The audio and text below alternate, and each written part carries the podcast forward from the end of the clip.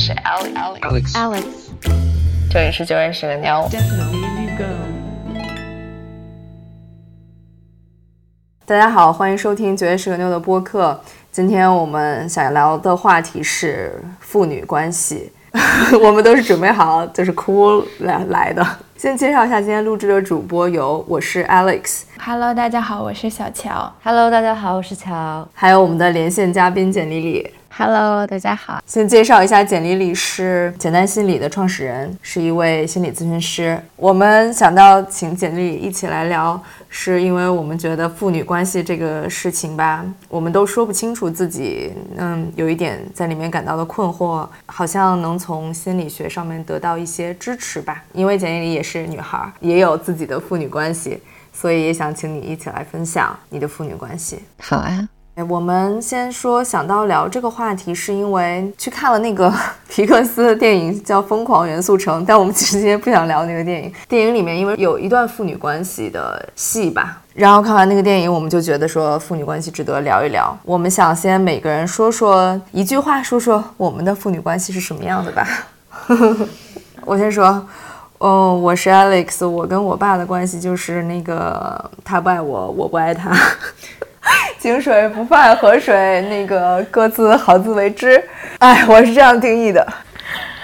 我和我爸的关系就是，我一直在潜意识层面寻求他的认可，但因为我们两个在价值观上面其实是不一样的人，所以他很难认可我，这让我很崩溃。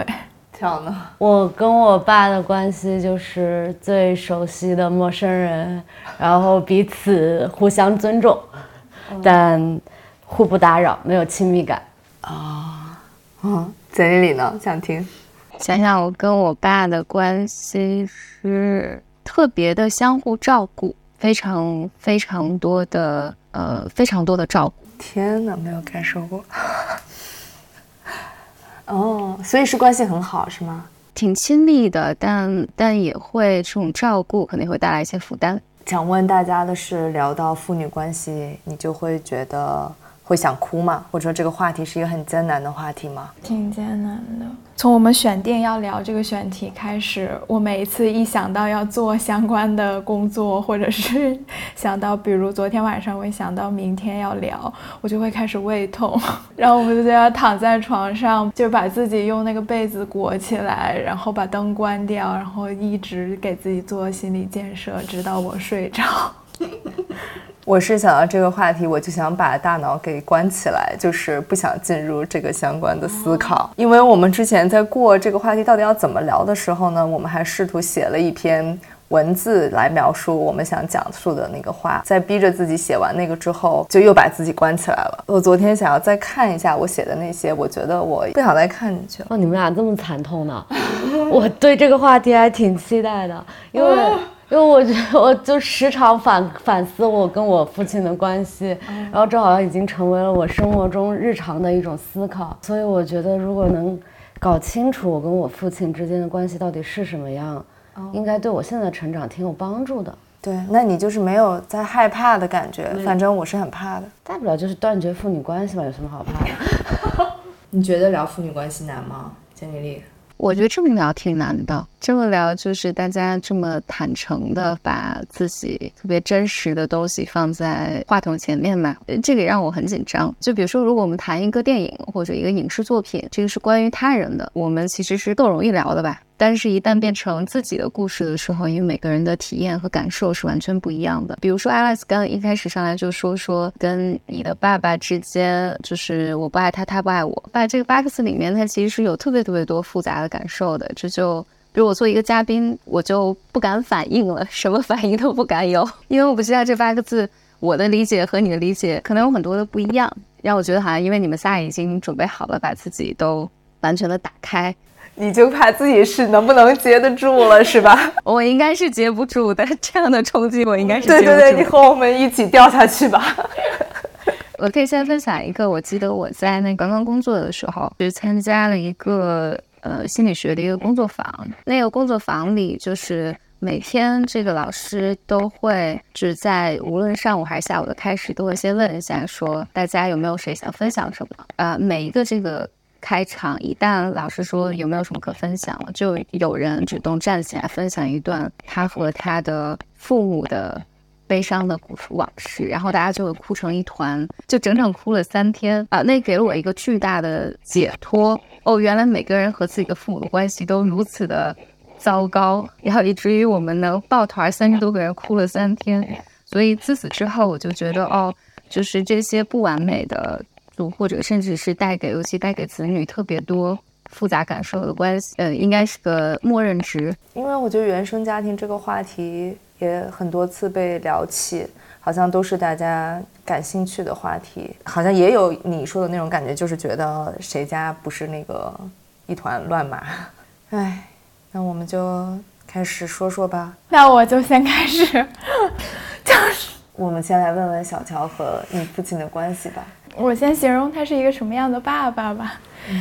就是他这个人是一个非常细心谨慎，然后他的那个价值观就是家庭最大的那种。我觉得可以说他对家庭的付出还是挺多的。然后我们家整体一直以来的分工。就是非常传统的那种，就是男主外女主内，我爸就负责出去赚钱，我妈就家里的所有的琐事家务都是他来负责。他不是那种不回家的爸爸，除了工作以外就是回家。我小学的时候是每天要接送上下学嘛，都是他来接送的。他因为很细心，所以他就是从来没有迟到过。我觉得就无论那个家长有多少，他永远都能确保你你在踏出校门的第一刻就能看见他。就是有可能他就站在最高处，有可能他就呃冲到第一排，反正就是给人还就很有那个安全感。包括我小时候发烧的时候，有一次就是烧到四十多度，然后要去看急诊，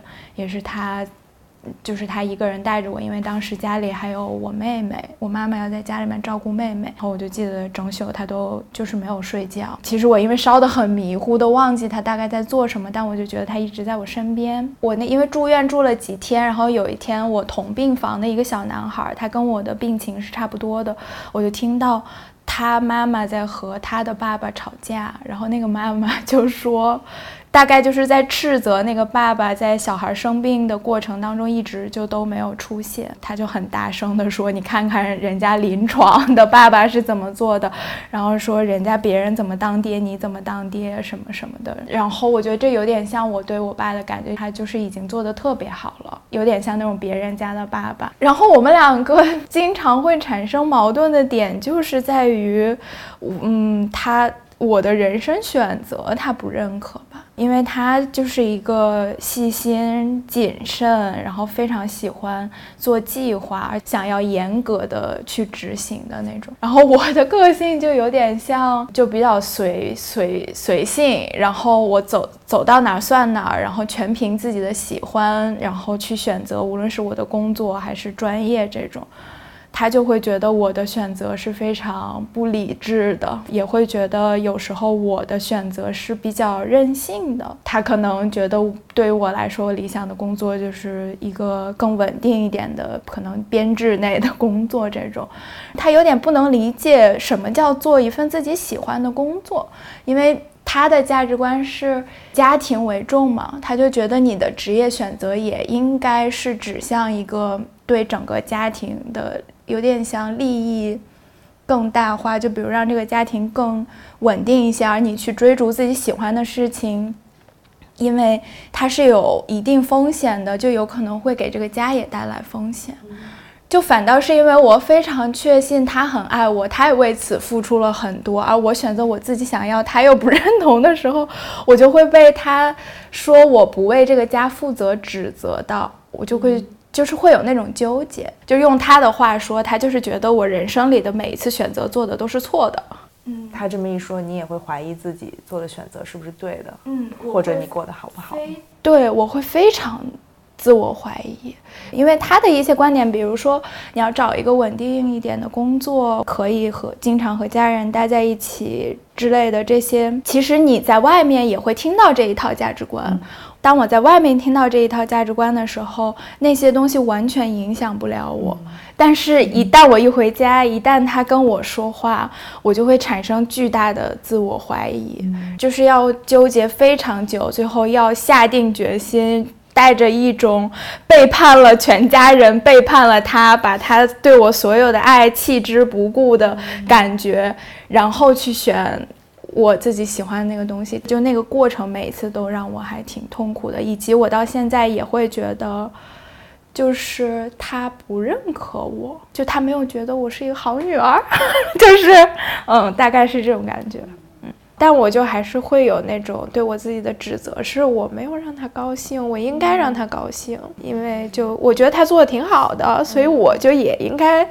在这个关系里，呃，让他高兴，因为我会觉得就是。比如他对我的照顾和对我的爱，就是我会觉得我可以打一百分，然后我就会觉得我就是六十分的那种女儿的感觉。哎，没想到哭的这么快。是不是会有一种觉得理性上，你觉得这些自己都能掰扯明白，但是对，就理性上你会觉得什么好女儿，什么什么让他的认可太扯了，但是我无法控制在感性上这么想，以及嗯，我也无法控制自己，当我跟他对话，当他表现出对我的不认可的时候，我情绪上的那种崩溃，嗯。以及我还发现了，就是当他认可我的时候，我就会觉得自己特厉害的那种感觉，特别能理解。小乔的那个感受，我觉得这是比较，反正特别常见、特别典型的冲突吧。就是父母那一代觉得工作一定要稳定啊，他有他的价值观，中间在人生选择上就有些冲突。我应该比小乔年纪大很多，我我跟我爸妈抗争很多年嘛，意识上觉得这种冲突啊，或者渴望取悦他们的那个阶段就早已过去。但是呢，我记得就是比如说关于我的体重，我本来在健身啊，还有就是在我希望我的体重达到某一个目标。然后结果我妈有一天特别随机的，她就说了一句：“说你现在这个体重就挺好的，不要再轻了。”自我妈说过之后几个月，我的体重就再也没有办法下去了。父母跟孩子之间就是有这个羁绊，就无论父母有没有表达他的预期或他的期望，但是但是孩子这次会在意。我以前老是聊，就是大家总说父母是最爱孩子的啊，其实孩子是最爱父母，就是孩子是永远忠于父母的，就是无论他怎么样，我觉得这就是当孩子的一个 price 吧，我也不能说代价，反正一个好不公平的地方。我觉得在看好多书之后，那个就算这个父母再烂，孩子也不会 嫌弃他们，孩子就是会很原始的、很本能的爱自己的父母。哎，但是会有一种说法是，应该要去摆脱对父母的这种依赖，然后或者说要找到独立的自我，就好像我们去承认自己还期待父母的认可和期待跟父母产生紧密的关系，这是。我们没有长大的表现，我们没有成为一个独立的人的表现。巧这段话其实跟我们刚才说那个不冲突。心理咨询里面有一些分支，可能是一些比较主要的分支啊，他是这么认为的：说养育者，就尤其他一般养育者，他他都默认是母亲了，就是孩子和母亲他本来。是一个所谓共生的状态，呃，就是我们俩的喜怒哀乐都是一样的，然后这个孩子才能和妈妈一起存活下来。然后呢，慢慢孩子要经历分离，就身体上的分离，然后到物理上的分离，然后这样你叫独立的人。但这个独立的人，就是或者你成为一个独立人的意思是，就是你允许父母有他的价值观，然后你也发展出你自己的价值观，并不会因为父母和你的价值观不一样而感到过度的沮丧。这样是一个更理想的状况，就所以一个人成为了一个独立的人。很多文化其实并不鼓励一个人成为独立的人，嗯，因为他必然会脱离一些社会的规训嘛。然后，但即便个人所谓比较成熟、心智成熟，然后精神也比较独立，但并不意味着他不受自己父母的影响。你从小在这个模子里打打打打打打了，比如说二十年，你很难说你到三十岁、四十岁的时候。你完全不受他的影响，仍然是会被影响的。只是当你被影响的时候，你是否允许这个影响来影响你对于自我的评价？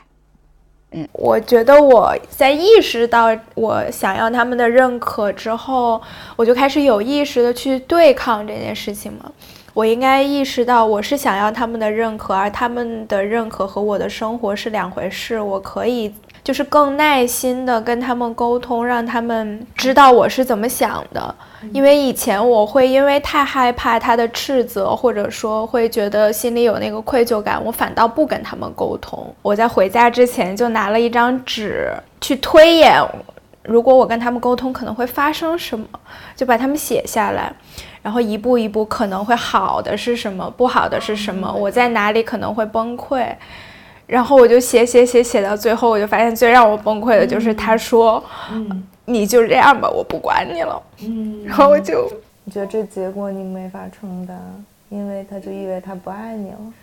啊，好像是吧，因为呃就是其实他也经常这样说我们，但是他也不会真的不管我，但他这样说，我就是挺崩溃的。嗯，啊，这样的对抗有任何解法吗？听上去好像一个无限循环。只要小乔还在按照他自己的意志行动，他爸爸就会再跟他来这么一遍。就就是一遍又一遍的那种感觉。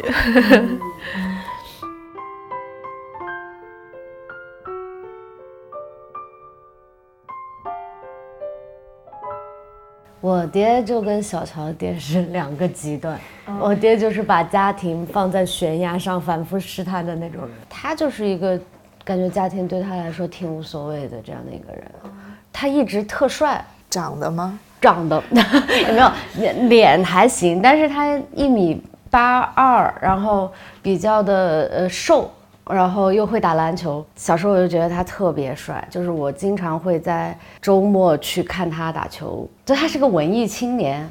然后他在品味上或者是在一些生活的价值观上，就让我觉得跟我们小城市里的那些男人很不一样。小时候也也不会打我，也不会骂我，然后对我的学习也不是那种很管教式的。他对我，我觉得他尽可能的采采取了对我沟通式的教育，嗯，就挺好的。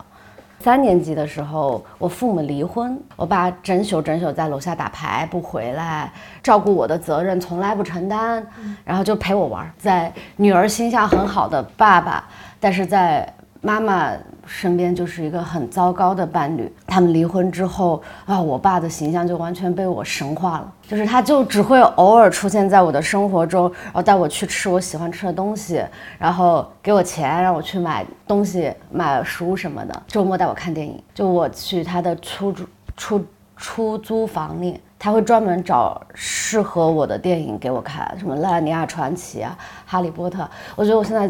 之所以这么热爱《哈利波特》，我觉得跟那个时候的记忆都是分不开的。嗯。嗯就我跟他大概这样的生活过了三四年，就是他每周末给我打电话让我去陪他逛街，然后他去买很很潮牌的裤子，给他自己，对，给他自己，给他自己，然后作为奖励，他会给我买两张我喜欢的 CD。后来就是呃事情就是急转而下，就我爸找了一个老婆，然后这个，然后他就被调到我我在小城市嘛，我们调到主城区去了。为了让我能接受更好的教育，就把我也弄过去了。弄过去之后，我其实是很难适应一个新的家庭的，因为我以前一直跟着我妈妈嘛。对于我妈来说，我是这个家里最重要的人，所以我还是一个家庭中心的这样的一个人。但是到了那个新家庭之后，还有一个妹妹，然后说实话，呃，也是以阿姨为主导的一个家庭。然后我跟我爸其实都不那么重要，妹妹最重要，妹妹跟阿姨最重要。然后我其实很融入不进去，然后我周末就会找各种各样的借口不回家，去躲到我姑姑家、我奶奶家。然后我觉得我爸是非常敏锐的意识到了我在经历什么，我融入不进去，然后我有青春期，然后可能他多多少少觉得我我是不开心的，我是受苦的，那他就来找我。这个场景就是一直萦绕在我的脑海里，然后他从来没有忘记过。然后就是他来到我姑姑家里，然后我奶奶跟我姑姑都站在旁边，我就意识到有一场对话即将要发生了。然后我就坐到我爸旁边，我就说你要跟我说什么？他就很简单的说，就是我感觉到他眼眶泛红。他说：“嗯，爸爸知道你现在过得很不容易，但是爸爸也很不容易，爸爸现在管不了你。”然后他就这么跟我说的时候，我就突然一下觉得自己被抛弃了。就是我们前几年在他经历可能离婚之后，他的单身时期我们是战友，但是他现在找到了一个新的家庭之后，他就不需要我了。就是可能就是因为对他的爱或者怎么着，或者是我就跟他说好，没问题，我自己。可以过得去，然 后我就，然后那段日子我就自己扛过去了，就是，然后我的周末也不能再去我姑姑家了，就是我得去我阿姨家，我得露这个脸，我得让我爸放心。然后反正现在我就觉得我跟我爸之间就是，就是从那一次之后就没有任何的连接了。我如果说我是一个什么样的女儿的话，我觉得我在他面前就是一个演员，就是演技还我也不知道是拙劣还是卓越。我会告诉他我生活中的一些东西，就是以汇报的形式，他是不能让他看出任何我生活中有不好的地方的。我也会就是帮他去解决很多事情，比如说。他今年过年可能就是要跟他们那一家子过，然后他可能就是没时间见我。就是如果我意识到了，我会在他开口之前帮他把方案做好。我知道你的行程大概是什么什么，你可能初六有半天有时间，我们可以一起吃个饭。我觉得我们俩很难再成为家人，或者就是那种联系紧密的家人了。就是，我记得小时候有一次，嗯，我、我爸、我阿姨、我妹妹，我们四个人一起出去玩儿。然后在那个大巴车上，我们上车就就会自己找位子坐嘛。然后很自然的就是他跟我妹坐了一排，然后我自己坐了一排。后来就转过头去看的时候，就看见我妹妹枕着我爸的腿睡着了。然后哦，我就自己坐在前面晕车的那种感觉。我就觉得哦，他们才是一家人了。然后我是在他生活中就。没什么存在感的这样的一个人了，就是说一下那个画面对我的感受，就听起来似乎你爸爸那时候跟你说的是，我知道你很不容易，但是我也很不容易，我管不了你了。我听起来他是把你当一个成年人来对待的，但你那时候还是一个孩子，那个处理方式更像是你一方面觉得自己被抛弃了，但是另外一方面你又承担起了养育他的责任。但他也在你面前承认了他的脆弱，对。然后我觉得这个可能对于成年人来讲更容易消化，但我觉得对十三岁的孩子来讲，这个太多了。因为你一方面又要承受是被抛弃的感觉，一方面又要因为那是你爸爸嘛，你很想帮他，嗯，觉得你变成了他的母亲。这个在心理咨询里面其实是有一个词的，叫亲职化，就是描述父母和孩子的角色到位、角色颠倒。但是，就是亲职化这个现象，它就是不止以这种形式出现，以各种形式出现。比如说，父母总是希望孩子按照自己的方式来行为，否则的话，我的情绪就会崩溃。就孩子牺牲的更多。嗯，这条让我想起，因为和乔一起工作，对于其他人他有情绪或者他需要帮助的话，你会觉得，那你应该收拾好和管理好自己的情绪，不能让我来。就是你来去接住别人，这是不是会让你有点重新唤起那个你爸爸给你的那种感觉，然后让你有点恐惧这种时候的发生？就是我觉得我其实没有能力去接住别人的情绪，但是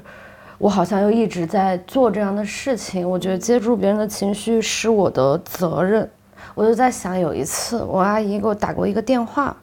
她说她要跟我爸离婚了。我当时就是。出于演员的自我修养，我就跟我阿姨说：“对，你想离就得离，我爸这种男人也不值得什么的。”然后挂完电话，我就在寝室，那会儿是读大学，我在我寝室夸夸哭，我说怎么办呀？我还没有毕业，我阿姨跟我爸离婚了之后，我爸一个人一定活不下去。但其实我爸是有活下去的能力的，嗯，但是我就夸夸哭，我就觉得我爸活不下去。然后我当时就已经想到，说我大学毕业之后我不要出国了，我要第一时间回重庆，然后租个房子，然后跟我爸一起住，然后我上班，然后他上他的班，但是我上我的班，但是我不能让他一个人住。为什么？天哪，你真的是在给他当妈？哦，我真的是在给他当妈。确实，我现在的那种状态，我觉得我爸对我的影响就是，我觉得别人不会接住我，我爸不可以，就是因为我爸放弃了接住我，就觉得没有任何，我觉得没有人会接住我。嗯，而且那个时候就是因为你从从小好像有点懂事，嗯，我记得我爸走了之后，我姑姑跟我奶奶就还让我多理解他。你周遭给你的压力也是这样的，就是你小孩子的情绪问题算什么情绪问题，对吧？如果当时我我觉得我有可能，如果我的成绩就是一落千丈不及格了，大家可能就会引起重视，但是我那个时候只是一些不开心。说没有人会在意，没有人会在意的。可能岔一下，岔开一下话题了。就是我听到这个的时候，我总觉得只有男性会说对孩子说这样的话。呃，我有种，因为好像当妈妈的话，在这个时候永远牺牲的是我，或者这种母职吧，可能就不会允许一个妈妈对十十几岁孩子说“我管不了你了”。但我妈说过这个话。就是我真的人生太凄惨了，是不是离异家庭的小孩可能就是因为父母都在经历一个一团乱麻的时期，他们可能真的没办法处理。我叔叔刚跟我妈在一起的时候，我跟我叔叔老吵，就也不是他因为讨厌我叔叔，就是因为有一个新的人你不习惯，所以我老跟他吵架，就像杠那样。有一次吵得很凶，然后我妈很生气，跟我关在小屋里，那我妈打了我一巴掌，打完我她立马就哭了，她就说：“妈妈好难啊。”妈妈夹在你们俩中间好难呀，你就是就是祈求我能不能就是做好一点嘛，然后我就那次之后我也不跟我叔吵架，但我妈没有不管我了。哎，你就会觉得你会接受父母这样示弱吗？我就是太吃他们这一套了吧。我还被别人推荐说我应该多向蔡卷示弱，那我考虑一下吧。你考虑一下吧，你考虑一下成年之后这个创伤怎么办？哎，我倒从一个另外一个角度说啊，就是呃，其实父母示弱或不示弱，其实他可能不是问题的关键。我觉得更多的是。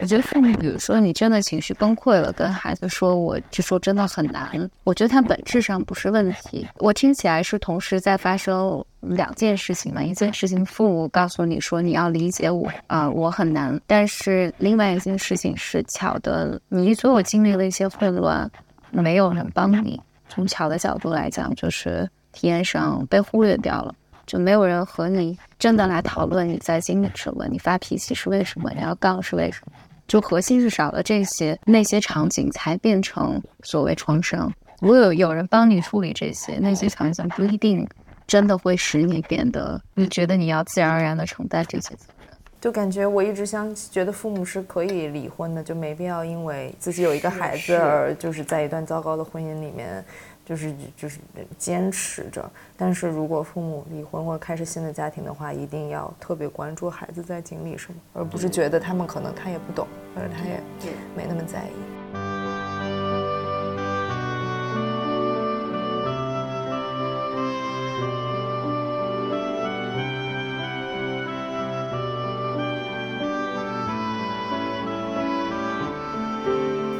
一个没有安全感的小乔。哦，是 一个需要得到认同的小乔，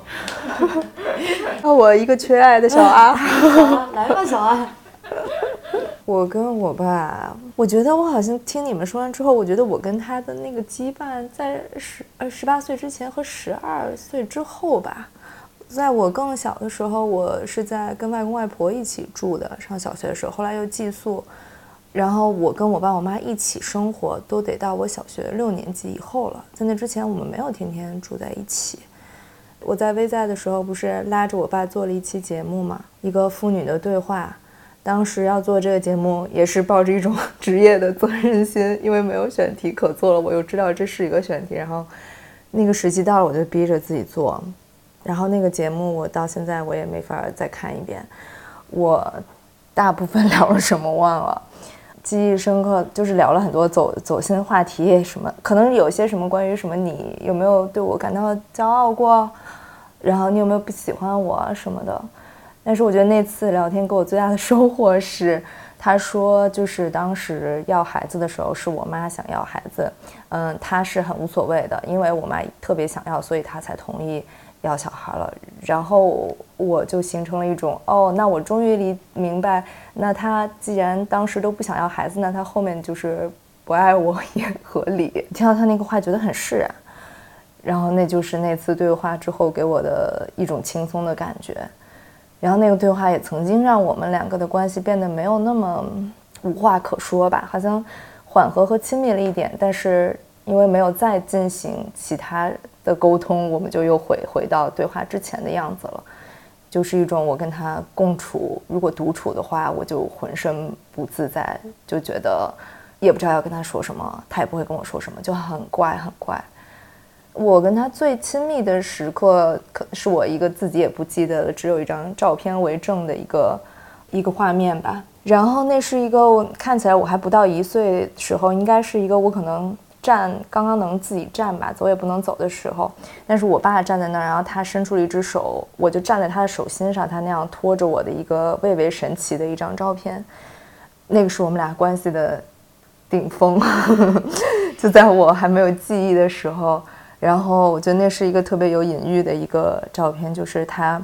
把我托起来，然后我完全信赖他，嗯，他给了我一种我自己都无法实现的可能性，但是这只停留在了一种当时的这个画面的比喻上面，后来并没有真实的出现过，我没有觉得他什么时候托起我过，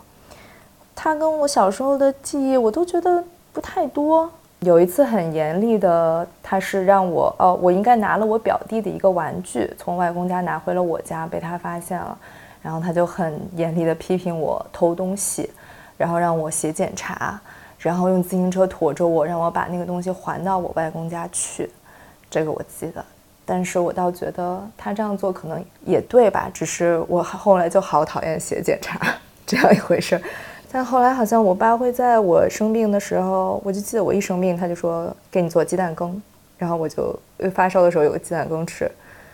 然后还有一次我肚子特别疼，我想那是应该放假在家，但是我又很我都不敢跟他们说，我鼓鼓足了很大勇气跟我爸说我肚子特别疼，然后他回家来带我去医院检查，虽然也没什么事儿，但是我觉得这可能也体现出来我好像觉得这种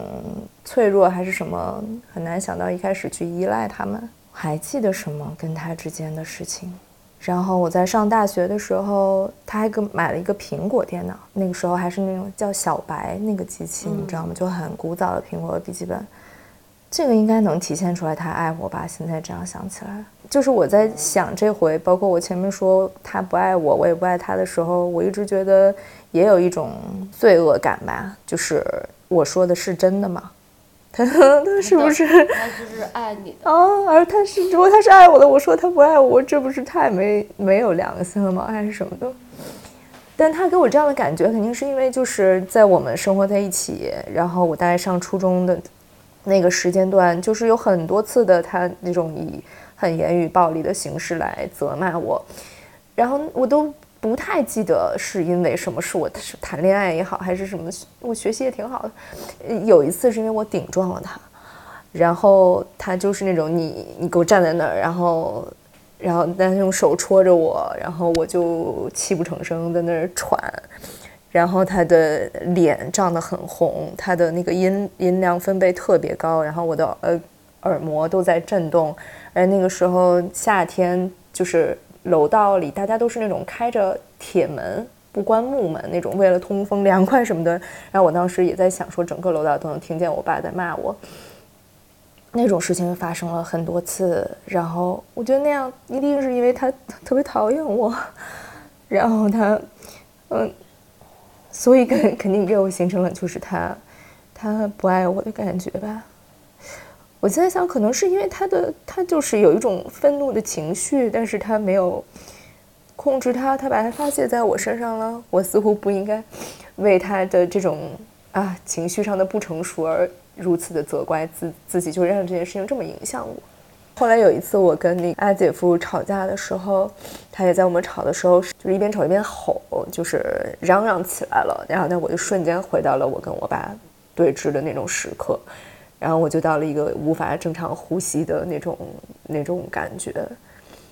就那个记忆还是很非常深刻的。对，所以我跟我爸的关系好像就就就就就那些很可怕的时刻，就反正就在那儿，我们也没有去修复过它。但到后来，我不是我已经十八岁之后，他也不再怎么管我，他也就没有再这么说过我了。然后我们现在就是这样一副互不往来的这种感觉。像现在，我妈会到我们家里来跟蔡卷玩，或者过来看我，我爸就不来。除非是那种什么逢年过节了，大家又要一起去吃饭，然后他就会一起来，然后在我家做。我又觉得他的出现让我难受，但我又觉得他连来都不来，好像又说明了他不在乎我。然后，但是很神奇的是，他跟蔡卷能够玩到一起。蔡卷都没见过他外公几次，但是他他外公来的时候，蔡卷挺开心的，还会爬到他身上，就是他就会爬到我爸身上去。然后说什么外公一起玩儿什么的，然后我当时就觉得特别的，好温暖，好温暖。然后我又很乐于看到我爸跟彩娟在一起，就是很有爱的样子。嗯，对，就前几年，就是我们家的狗，也是我在高二的时候养，开始养的一只小狗。然后前几年，它因为那个得。子宫肌瘤什么的，它要呃，就是生病了好久，我爸也照顾它。到后来，我爸觉得应该给它送它走，给它安乐死。然后我妈跟我说了这个事儿，其实我觉得我还挺仗义的，我就说我陪我爸去。我爸就拿了一小板凳，坐在那个病床前面，医生给狗推完了那个药之后，我就看着我爸的背影，然后我爸就摸着狗说啊，那都结束了。然后我当时也觉得特别温暖，就是看到了我爸对狗的这种爱之后，他那他也应该一定是爱我的，但是可能是以一种很不表露出来的方式吧，因为他也没有抱着狗痛哭流涕，说你终于你怎么走了呀什么这样的话，可能是我期待我爸就是表现出一些爱我的什么吧。我跟我爸父女关系给我的一些影响，就是我跟其他男人之间的关系就很不自然，也也不是是一个男的我就会那样吧。可能我觉得一些，我就和一些异性恋男性同处的时候，我觉得我好像有时候过于显得要讨好他们，就我自己会知道我的那个当时的神态呀、声音，我的那个状态和我跟你们在一起的时候是不一样的。我是一种有点讨好的。然后有点不太张扬自己的，然后不太对抗他们的那样一种温温顺又取悦的一个状态。我觉得我可能就是希望这个男的喜欢我。然后我在嗯上大学的时候，也就是很多亲密关系或者是我的性生活，还有什么我我对于这种各种异性恋关系的尝试里面，我都是一种挺就是很渴望获得男人的喜欢。然后我在关系里面就挺低自尊的吧，我就感觉我会因为一个一个男性对我的示好、追求，然后呢，就我就感觉哦，我也爱上他了似的。但但好像我更很少自己主动的去追求谁，我觉得都可能跟我爸，我和我爸的关系有点像吧。哦，而且我好像也，我特别就是我对于生育这件事情，我特别笃定。我一我一定会生孩子，我我很想生孩子，我就觉得能够获得那种不用怀疑的完全的爱的关系，我对我对他的爱或者他对我的爱，然后我觉得可能这是因为我之前我没有获得到吧，但这件事情也也不太好，我觉得我在给蔡卷留下了很多压力。然后我也觉得可能有一天，嗯，我我已经在那个自己管理自己的预期和做好心理准备了。就是他要青春期的话，他肯定会说什么“妈妈，我讨厌你，我恨你”。然后我要给那个时候我自己就是打好预防针，我不能在那个时候崩溃，因为一定会发生的。那你们的父女关系对你们影响在哪里吗？我其实刚刚已经有提到过，就是我对自己情绪能不能得到。理解和能不能被接住的这种，就是很难允许自己脆弱。对对，就我会有一种，我释放了脆弱的信号，然后我期待我身边的人自己能 get 到。但它其实只是很微弱的一个信号，可能就跟当年我爸感受到的一样。但如果我身边的人没有 get 到这个信号，我会难受，我会陷入这个世界没有人爱我的这个结论里面。对亲密关系，我在亲密关系里面一样也是那个隐藏自己感受，然后都是释放积极阳光那一面。但到崩溃的时候，那个瞬间就会很糟糕，就会别人会突然一下子看到你怎么是这样的，你怎么那么吓人，也不大好。不会，可以可以在我们面前崩溃。嗯，我在你们面前的崩溃次数已经就是，已经是在我人生当中非常充沛的时候了。让我感谢你，嗯，谢，我也感谢你们。我觉得对我对亲密关系本身的有一个影响，就是我会觉得我在这种关系里面特喜欢跟男的较劲。嗯，有的时候我会觉得我有点把他们当成我爸的一个代餐，就是我想 我想要被他承认的这种感觉，让我觉得非常的挫败，然后我就很想在那个关系里面赢回来。觉得有时候很奇怪，就是总是对他们抱有一种我在比如对朋友以外的敌意，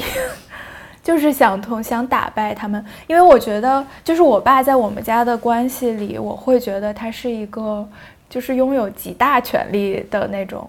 因为他既是这个家里的经济支柱，他还为这个家的情感和琐事付出很多，然后他对这个家的那种支配的感觉就是特别明显，而且是那种你没什么好说的。我有时候会觉得，他开不开心就决定这个家里面的氛围是什么样子。然后我们所有人都既觉得这个是合理的，其实又很恐惧这个情况发生，就会让我觉得他在，我觉得我隐约的觉得他在这个家里面特别有权利掌控这个家。我觉得我又很想代替，又又想得到我刚才说的，得到他的那种承认，让他觉得我是好的，听我。所以我才他才能听我说说话，然后理解我是怎么想的。另一方面，我觉得我又有点想代替他，成为这个家里面权力的地权力的地方。但是我现在又做不到嘛，就是，就我刚听小乔说的时候，我想到上周我读了一本书《小山和小山之间》。它是一本讲母女关系的书，它不是一个说教的，它是一个其实是一个虚构的小说。它是一个章节是女儿写的，一个章节是妈妈的口吻写的。我看的时候就痛哭了一场。当你看女儿写的时候，比如女儿会表达大量的妈妈不认可我，就是我我看女儿的时候特别特别代入，就是我觉得我对父母也有各种各样的，我觉得反正就不满吧和遗憾。然后当看那个妈妈的描述的时候，呢是完全是另外一个故事。她是如何看待她她和女儿之间的关系的？她是怎么思考的？那你会觉得，就是比如说母女关系跟父女关系，他们有没有什么其实不一样的地方？应该是有不一样的。我我自己对他的理解是，我觉得他们其实家庭更是一个整体。就是你是如何看待父亲的，和母亲如何看待父亲，母亲让你如何看待父亲，都有很很大的关系。刚才表达嘛，就是我觉得我跟我爸之间关系就照顾特别多。我觉得我从小就觉得我爸是一个特别踏实的后盾，然后但同期我又特别特别特别的担心他。然后这个事情一直到我记得我二十出头的时候，也是我刚工作，有一次我爸来北京，我那时候正好做口译，然后但我那天就魂不守舍。后来那老师就问我说：“你到底怎么了？”我就跟他聊了，我我说我特别特别担忧我爸爸。就我我们俩有一个对话，我觉得那那是我第一次认识到，我觉得我对我爸爸所有的那些担心都不是出于合理的担心，好像更多是来源于我妈妈对我爸爸的担心。一些过度担忧，好像对于我来讲，就是好像特别难、特别割裂，或者特别单独的去看，只有父亲对女儿的影响，或只有妈妈对女儿的影响。我一直以为我妈跟我是站在一头的，就是因为我妈也会经常跟我表达一些什么嫌弃我爸、吐槽我爸的话。但是当我身边的朋友目睹他们俩在一起的时候，都说：“啊，你看不出来吗？你妈巨爱你爸。”然后我觉得难以置信，就是要不然就是我不愿意看到这一点，要不然我就是觉得我不想接受这个。我刚才那个，我总觉得在家里面没有权利，我总想变成那个像我爸一样或者替代他的那个人呢。我觉得我妈也是，因为我觉得虽然我爸对这件，他们两个对这件事情有一点共识，是这个只是我们的家庭分工，我觉得还是不可避免的会受到那个影响，就是我妈肯定在这个家里面比我爸更没有话语权。然后在那个状态下，我就会觉得，就好像刚才简历那样一说，我会觉得，我想以有有权利的那个过程是，我觉得好像我变成我和我妈一起，就我上去了，我就能带着我妈 站在这个争夺那个那个在这个家里的话语权的那种感觉。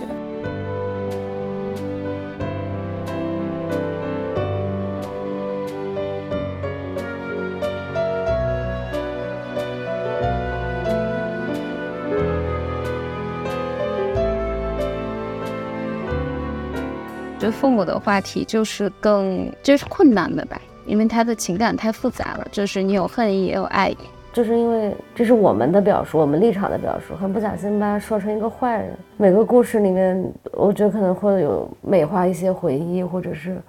往回找补，嗯。的那种补充一个东西，就是人一般当自己当了爸爸妈妈之后，就是有了孩子之后，养育的这个过程里面会激活很多成长中的和父母之间的创伤，就是不只是物理距离上，你可能跟父母之间离得更近了，就更多的是你在养孩子的时候，他会使你回忆起很多为什么他当年是这么对我的，比如说。我我知道我爸大概是在我六岁以前，我有印象他是打我的。哦，八岁之前，八岁之前他会打我。然后我有一些非常零星的记忆，他八岁之后就再没打过我了。但是很多年里面，有时候我妈会提起这件事情，我爸就不让我妈说，就说都忘了吧，都忘了吧，都过去了。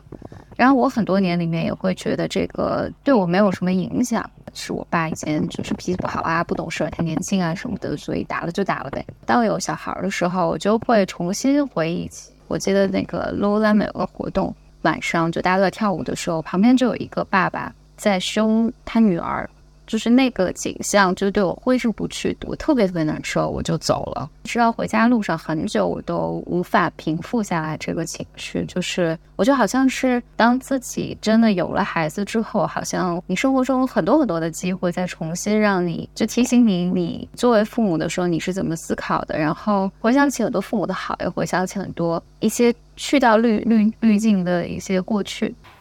那这个创伤就是。生了孩子也还是会被唤起，那有什么时候能治愈啊？啊，呃，就说跟父母和解这件事情。我每次说这个话的，我忍不住忍不住想，哦，以后我的小孩也会，我爸爸妈妈怎么怎么怎么着我了。我我现在觉得这是不可避免，就一定的，因为父母无论是什么样的人，呃，他怎么做。孩子的成长中都有遗憾的，但所谓和解，就和父母和解这件事情，倒并不一定是大家相亲相爱。和解的意思其实是我接受你就这样。对对对，事实上和解是我不再渴望去改变你，你也不要来渴望改变我，然后你不再会允许父母的这些局限伤害到你对你自己的认识。比如说他年轻的时候，他确实没有这些能力。嗯，比如没有情感的能力啊，或者没有情感表达的能力，呃，所以使得我没有这样的体验。但是我们的目标就最终就心理上，他讲和解的时候讲的并不是我们彼此相互理解，为对方改变，然后我们成为了有 connection 的一家人，并不是这个意思，因为这个这个太理想了。嗯，他的意思更多的是。你不渴望去改变父母来使得自己感觉好一些，你也不不再允许，比如说当他做一些不合理的行为，或者他骂你啊，或者是他忽略你等等的时候，你觉得自己一文不值，或者是自己没有做好，然后你可以为自己和他之间选择一个对于你们来讲比较合适的距离。我觉得这聊父女关系这个话题对我来说，就是我可能过一段时间就需要有一次再抒发一下。就就要不要改善，我都好像没什么打，对，没什么这方面的打算。我也是觉得，就是虽然说我还是有很多期待和渴望，但其实是接受它是这辈子都无法实现的事实，但是把这个期待跟渴望提出来，或者是把自己这些东西梳理出来，我觉得对自己来说，我好像更确认我要的是什么，我我我还没能做到的是什么。当然有很多遗憾了和求而不得的东西呗。这个我们一般在心理咨询里面讲有一个过程，就是哀悼。什么叫哀悼呢？就是哀悼那些本来我是应该或者我渴望拥有的，但是我从来没有得到过的，未来也不会再得到的东西。那我们默哀一分钟。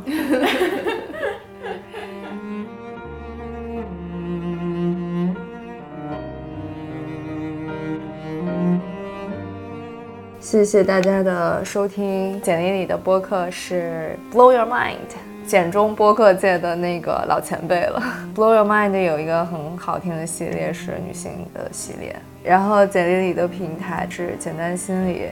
也是一个我一直使用的平台。我在从第一次开始找咨询师，就是通过简单心理上面。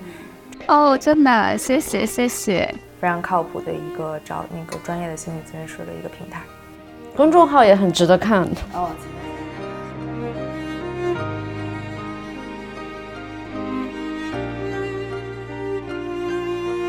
感谢大家的收听，这里是绝对是个牛的播客，欢迎在泛用型播客平台上面关注我们，我们每周都会更新一期节目。对对对，还请大家如果使用苹果的 Podcast 的话，啊，欢迎来给我们留下你的评价和打五星好评，谢谢你。以及现在我们在小宇宙上也开通了赞赏的功能。如果你能来给我们赞赏的话，我们会非常开心。